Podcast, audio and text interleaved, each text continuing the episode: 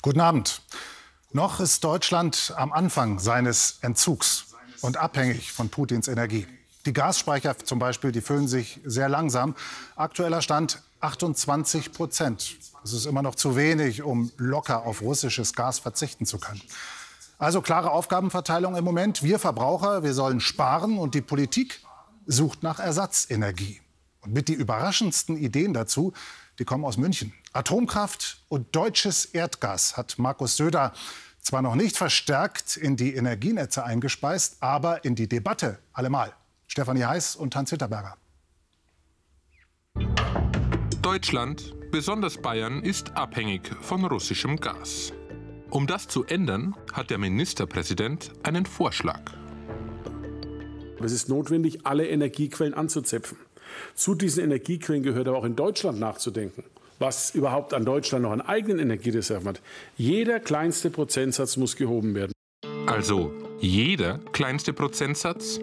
Hier gäbe es wahrscheinlich Erdgas zu fördern. In Halfing im Chiemgau wird eine Milliarde Kubikmeter vermutet. Doch der Energiekonzern mit der Bohrlizenz hat das Vorhaben vor einigen Wochen aufgegeben. Ein Grund, Bürgerprotest, zum Beispiel von Andrea Eicher.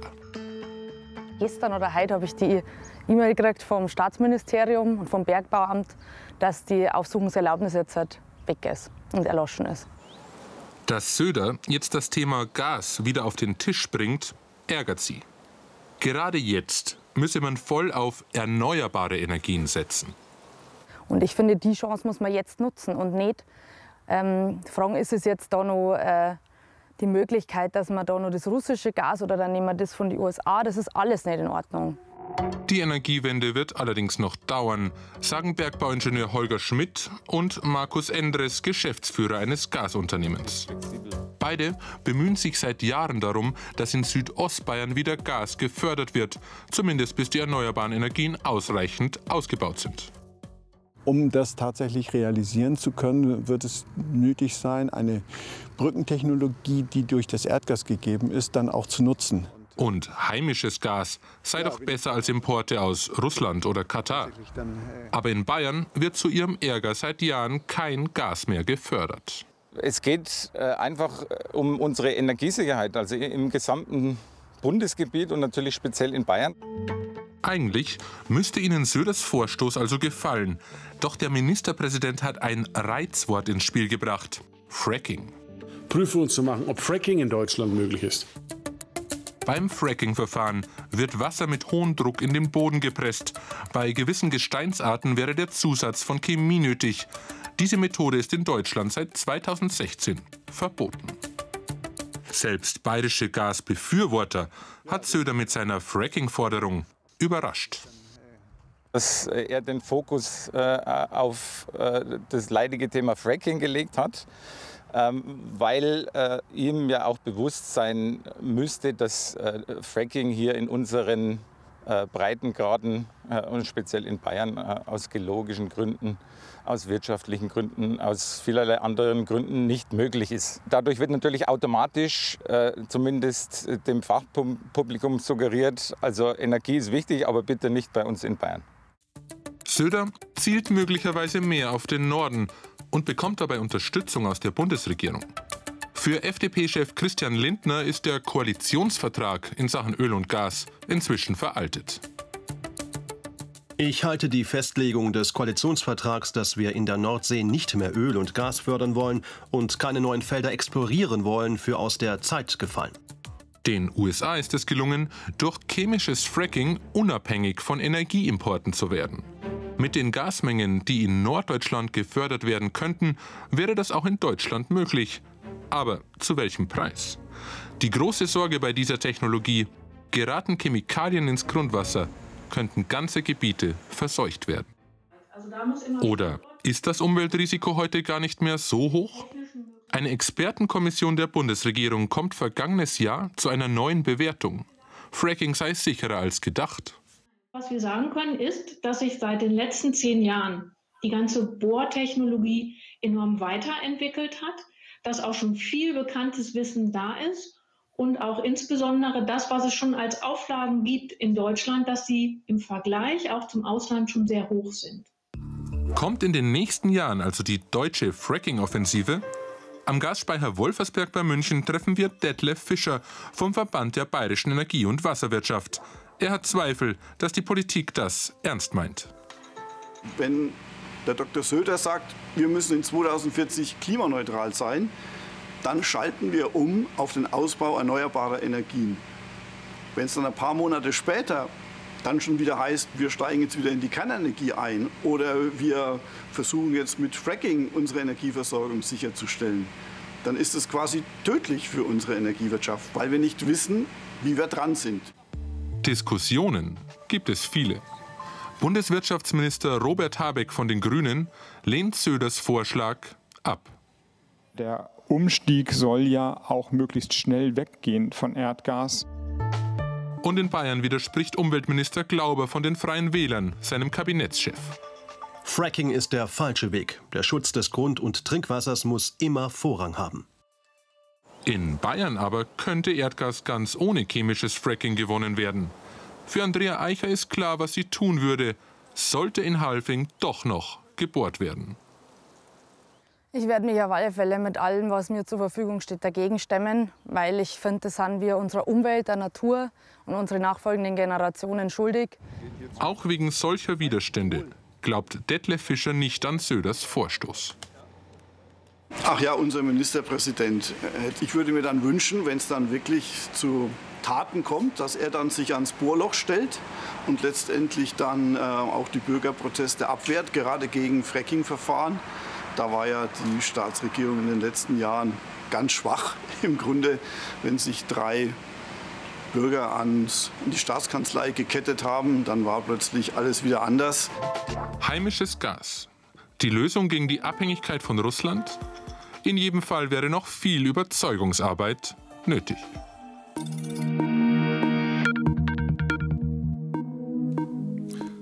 Zugeschaltet ist jetzt Florian Herrmann, der Chef der Bayerischen Staatskanzlei. Herr Herrmann, guten Abend. Wir haben es gerade gehört im Film. Es gibt Zweifel, dass Markus Söder das wirklich ernst meint mit dem Fracking-Vorstoß. Also sagen Sie es uns mal. Fracking, ja oder nein in Deutschland? Naja, also es geht ja in erster Linie darum, dass wir alle Möglichkeiten ausschöpfen, ähm, um diese ähm, starke Abhängigkeit von russischem Gas ähm, zu überwinden, diese ja, geostrategische Abhängigkeit, in der wir uns befinden.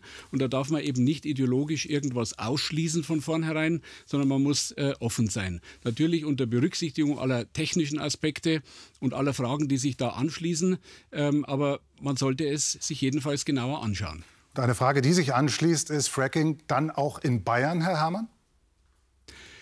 Also es hängt natürlich immer davon äh, ab, wo man eine Technologie einsetzt, äh, ob es aus vielerlei äh, Gründen äh, sinnvoll ist, äh, so wie es im Beitrag ja auch angeklungen ist. Aber es geht in erster Linie darum, dass wir äh, nicht in ein Glaubwürdigkeitsproblem hineinlaufen. Denn jeder redet momentan davon, von der russischen Abhängigkeit wegzukommen, beispielsweise dadurch, dass wir mehr LNG, also Liquefied Natural Gas aus den USA importieren.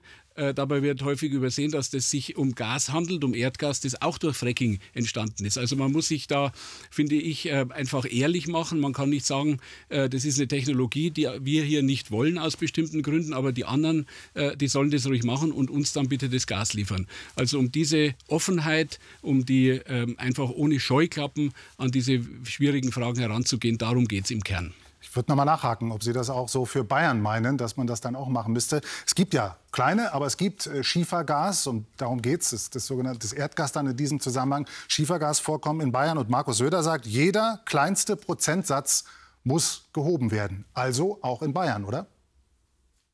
Also es gibt ja klare rechtliche Vorgaben, an die müsste man zunächst einmal herangehen, ähm, denn äh, da gibt es äh, bundesrechtliche Festlegungen, was erlaubt ist und was nicht erlaubt ist. Es gibt vor allem äh, die, die rechtliche Möglichkeit, ähm, Erkundungs-, Forschungsprojekte verschiedene durchzuführen und das äh, sollte man in erster Linie tun. Und dann muss man überlegen, an welcher Stelle ist es sinnvoll, die Technologie unter Abwägung von allen Pro und Contra auch tatsächlich einzusetzen. Aber ich nehme wirklich mit, Herr Herrmann, Sie schließen das für Bayern auch nicht aus. Ne? Das können wir kurz festhalten.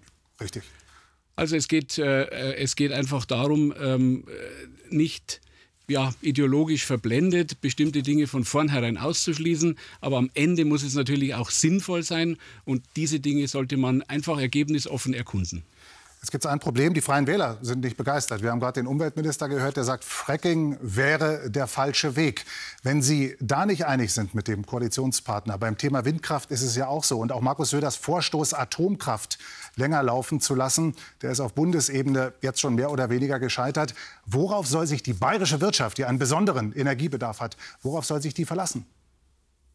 Also Sie äh, beschreiben das ja schon sehr gut. Äh, wir haben eine starke Abhängigkeit äh, vom russischen Gas, äh, das wir äh, zu großen Anteilen, in Deutschland über 50 Prozent, benötigen für die Industrie, aber auch zum Teil ungefähr 13 Prozent zur Stromerzeugung. Ähm, und dann muss man sich eben gut überlegen, wie kann man jedenfalls dann, wenn es kurzfristig zu einem Ausfall ähm, dieser Bezugsquelle äh, kommen würde. Wie kann man das kurzfristig ersetzen? Und da liegt es doch eigentlich auf der Hand. Wir haben Herrn Aiwanger gehört, der in Jetzt red I gesagt hat, der Bund muss was machen und wir ziehen danach. Ist das nicht ein bisschen wenig für die bayerische Staatsregierung?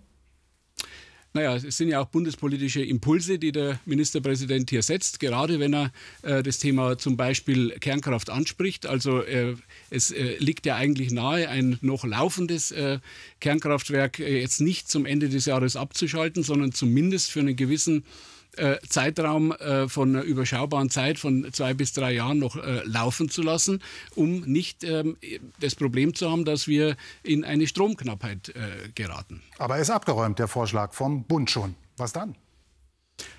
Naja, da wird man sehen. Also entscheidend ist natürlich, dass bis äh, zur Mitte des Jahres äh, entschieden wird, weil dann können sich die äh, Kern, das kann, könnte sich ISA 2 zum Beispiel noch äh, darauf einstellen. Und ich finde, da muss man die Debatten schon noch einmal intensiv führen. Auch da sollte man nicht ideologisch einfach ausschließen, ähm, sondern einfach ähm, abwägen und sich gut überlegen, ob es nicht sinnvoll ist, eine bewährte äh, und funktionierende Energiequelle noch für die nächste Zeit einzusetzen. Und zwar deshalb, weil einfach durch den, äh, durch, den, durch den Angriffskrieg Putins auf die Ukraine jetzt eine weltpolitisch völlig neue Lage eingetreten ist. Und da müssen wir schon Entscheidungen, die getroffen wurden, äh, hinsichtlich der Frage unserer Energieversorgung schon noch einmal kritisch reflektieren und eventuell revidieren. Vielen Dank an Florian Herrmann.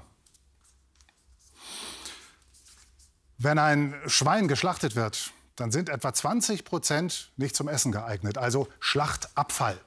Und was mit solchen Abfällen gemacht wird, das ist eigentlich genau geregelt. Im Landkreis Eichstätt soll aber im großen Stil gegen diese Regeln verstoßen worden sein. Und zwar jahrelang. 13.000 Tonnen Schlachtabfälle wurden illegal in einer Biogasanlage entsorgt. Es gab Hinweise auf diese Machenschaften, aber nachgegangen sind diesen Hinweisen weniger die Kontrollbehörden, die das eigentlich hätten tun sollen, als Ann-Kathrin Wetter und Florian Eckel. Sie haben für die Kontrovers Story monatelang recherchiert beim Fleischkonzern Tönnies und im Dorf Paulushofen im Kreis Eichstätt. Sommer 2021 im Landkreis Eichstätt. Hier beginnt unsere Recherche. Wir sind hier, weil wir von Gerüchten gehört haben. Wir haben ja auch Fächer gehabt, das habe ich Ihnen ja gesagt. Unser Gülle hat nicht so gestunken. Was ich festgestellt habe, dass auf der Nacht wenn ich zum Fenster rausgeschaut habe, zu der Biogasanlage, alles beleuchtet war. Ich meine, die mussten es ja irgendwo hinbringen, ist ja logisch. Und da haben ja die Leute, andere Leute erzählt, der bringt Schlachtabfälle. Der Verdacht ist immer der gleiche. In dieser Biogasanlage seien haufenweise Schlachtabfälle entsorgt worden. Die Gärreste als Dünger auf den Feldern gelandet. Es gab sogar Beschwerden beim Landratsamt. Was hat es mit den Vorwürfen auf sich? Diese Frage ist der Beginn einer monatelangen Recherche und das Ergebnis wird uns überraschen. Erstmal wollen wir mehr zu Schlachtabfällen erfahren. Um was geht es da konkret? Wie läuft das normalerweise mit der Entsorgung? Wir fahren früh an einem Montagmorgen zum Metzger Christian Maischberger. Er wird uns alles zeigen. Morgen. Wir sind schon soweit mit dem Schlachten durch. Es werden noch die Abschlussarbeiten gemacht und wie gesagt, dürfen immer noch mitkommen. Jetzt, geht es in die Schlachtung rein und jetzt hängen hier Tiere. Rund 20 Prozent eines Schweins sind bei der Schlachtung tierische Nebenprodukte und kommen weg. Sogenannte Schlachtabfälle. Er zeigt uns, welche Arten von Schlachtabfällen es so gibt. Hier Magen-Darm-Pakete. 13 Schweine hat der Metzgermeister heute geschlachtet. Das ist im Vergleich zu den großen Schlachtbetrieben wenig. Deutschlandweit werden pro Jahr rund 50 Millionen Schweine geschlachtet und damit fällt eine Menge Abfall an, der entsorgt werden muss. Schlachtabfälle können potenziell Keime und Antibiotikarückstände enthalten. Für die Entsorgung gibt es extra Gesetze mit strengen Vorgaben. Die ordnungsgemäße Entsorgung kostet. Große Schlachtbetriebe entsorgen bestimmte Abfälle oft in Biogasanlagen. Das ist per se nichts Falsches. Außerdem wird dann aus Abfall noch Energie gewonnen.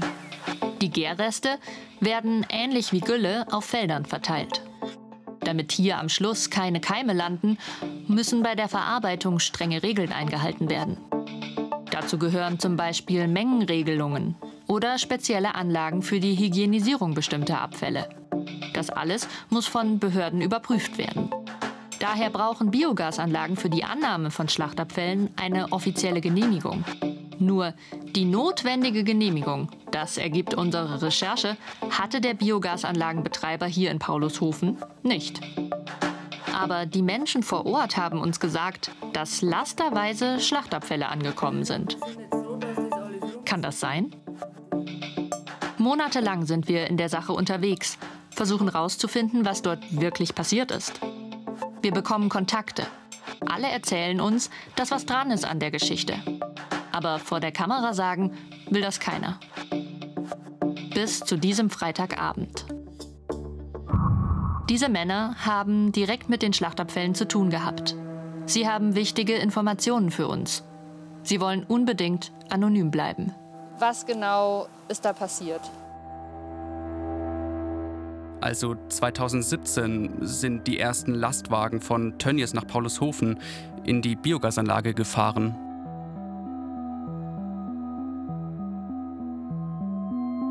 Und waren das Einzelfälle? Nein, das war eigentlich der Alltag.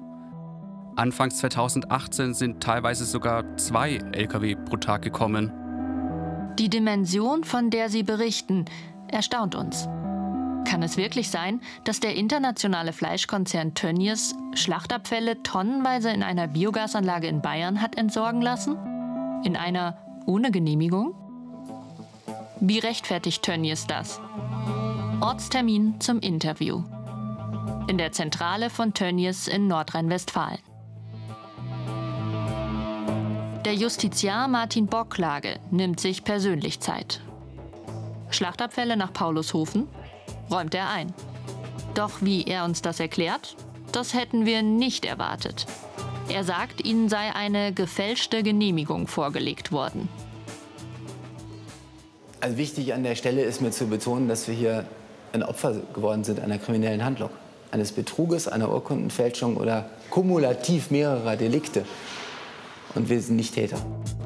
Der internationale Fleischkonzern Tönnies sei also getäuscht worden von einem Berater, der ihnen die Anlage in Paulushofen empfohlen hat. Merkwürdig ist, auf den Lieferscheinen, die Tönnies ausgestellt hat und die uns zugespielt wurden, steht eine Adresse im Landkreis Tirschenreuth. Dort steht aber keine Biogasanlage, sondern das Bürogebäude der Beratungsfirma, die ihnen die Biogasanlage empfohlen haben soll. Geliefert wurden die Schlachtabfälle aber an eine ganz andere Adresse. Und das wusste man bei Tönnies auch. An die Biogasanlage in Paulushofen im Landkreis Eichstätt. Und die hatte ja keine Genehmigung für die gelieferten Schlachtabfälle. Viele Ungereimtheiten. Was sagt Tönnies dazu?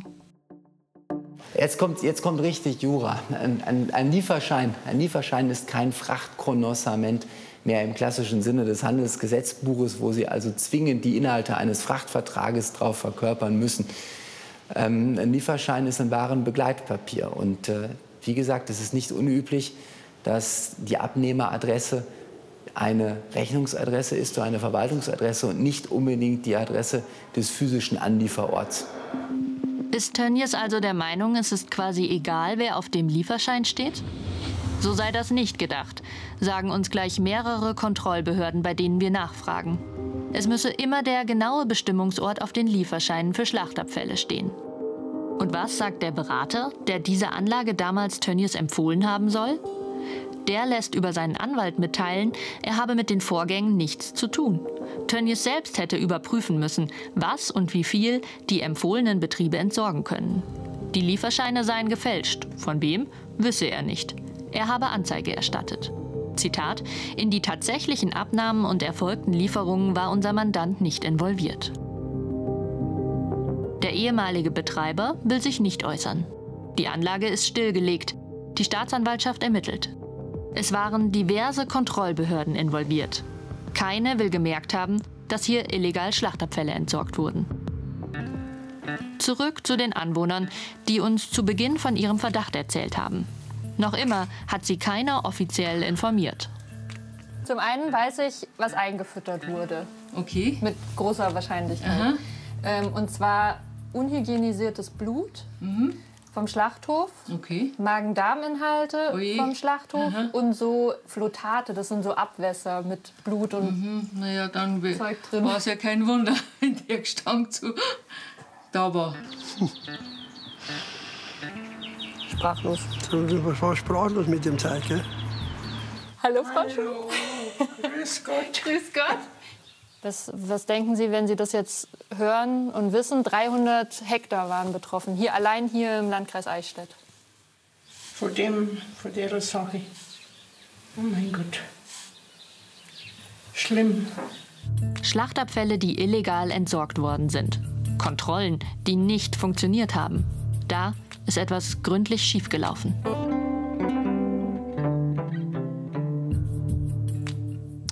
Und noch mehr Details über diese intensive Recherche finden Sie in der Langfassung der Kontrovers Story im YouTube-Kanal von BR24 und in der BR-Mediathek. Versuchen Sie jetzt bitte mal, sich Folgendes vorzustellen. Sie hatten Brustkrebs, brauchen jetzt täglich ein bestimmtes Medikament. Sie wollen es in der Apotheke abholen, aber es ist nicht da. Und auch nicht in der nächsten Apotheke und auch nicht in der übernächsten. Mangel an Speiseöl, an Klopapier, okay. Aber wenn ein lebensrettendes Krebsmedikament knapp wird, dann stellen sich ganz andere Fragen in Deutschland. Uli Hagmann. Ich bin 41 und ähm, ich hatte Brustkrebs. Ihren vollen Namen möchte die junge Frau nicht in der Öffentlichkeit nennen. Sie bekam die Diagnose vor sechs Jahren. Brustkrebs. Jede achte Frau in Deutschland ist davon betroffen. Eine Hochdosis Chemotherapie und eine Operation folgten. Seither ist sie in der Nachsorge. Muss täglich eine Tablette Tamoxifen nehmen, um einen Rückfall zu verhindern.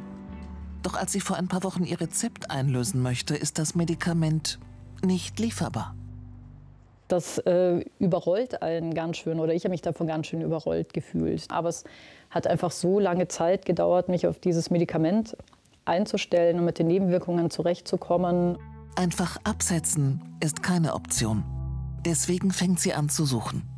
Nach der dritten, vierten Apotheke, als ich dann eben auch schon zu hören bekommen habe, ähm, es waren schon mehrere Frauen da und haben gefragt, ähm, das macht einem dann schon Angst. Tamoxifen ist wichtiger Baustein einer Therapie, die die Wirkung von Östrogen hemmt, die Menopause auslöst und so Tumorwachstum verhindern soll. Bis zu 130.000 PatientInnen sind von dem Engpass betroffen. Besonders junge Frauen haben keine Alternative. Das betont auch Dr. Rachel Würstlein von der Uniklinik München.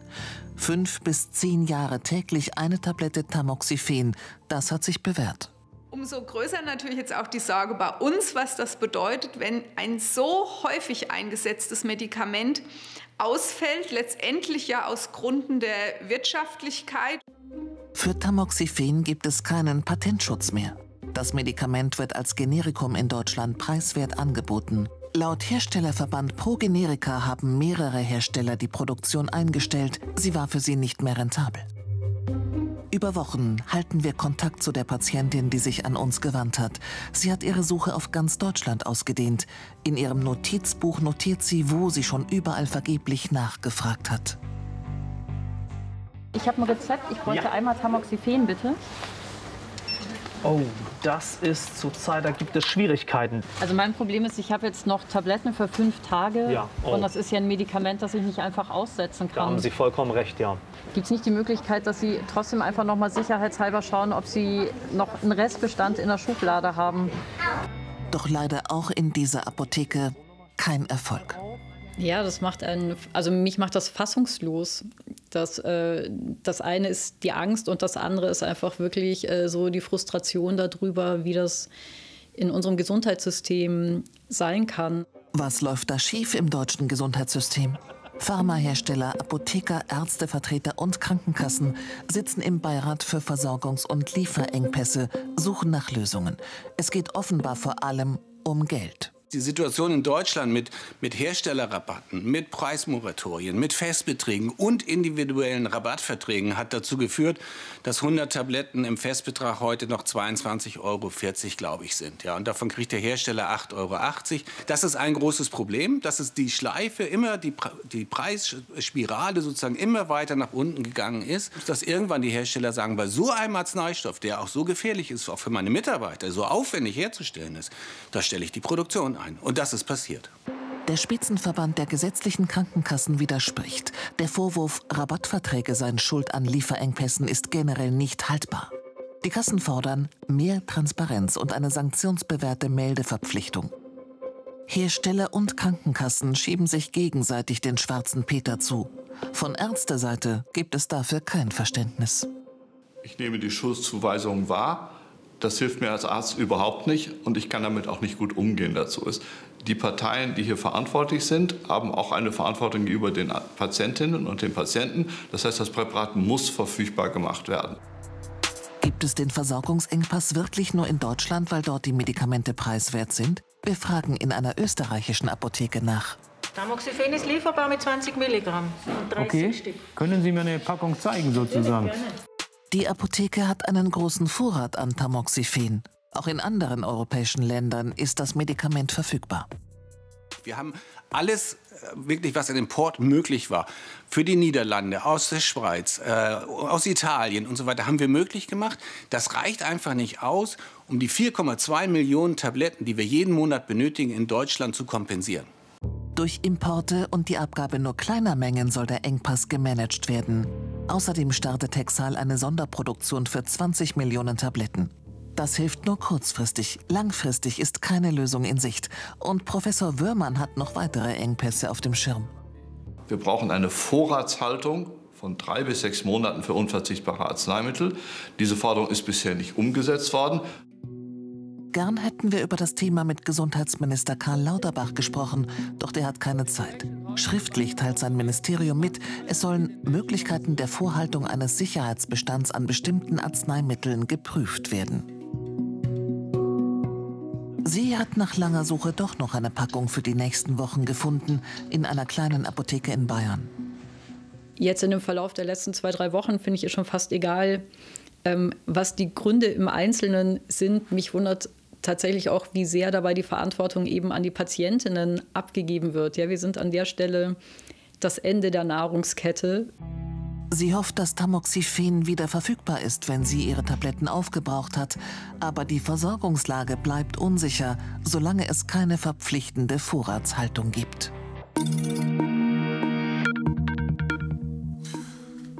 Das Ganze ist übrigens nicht nur eine Frage der Verantwortung gegenüber den Patienten, sondern im Gesetz steht klipp und klar, das deutsche Gesundheitssystem muss nicht nur wirtschaftlich sein, sondern auch ausreichend. Und es gibt keinen Hinweis darauf, dass für Krebspatientinnen eine Ausnahme gelten würde. Das war's von Kontrovers. Ihnen vielen Dank fürs Interesse und trotz allem einen schönen Abend.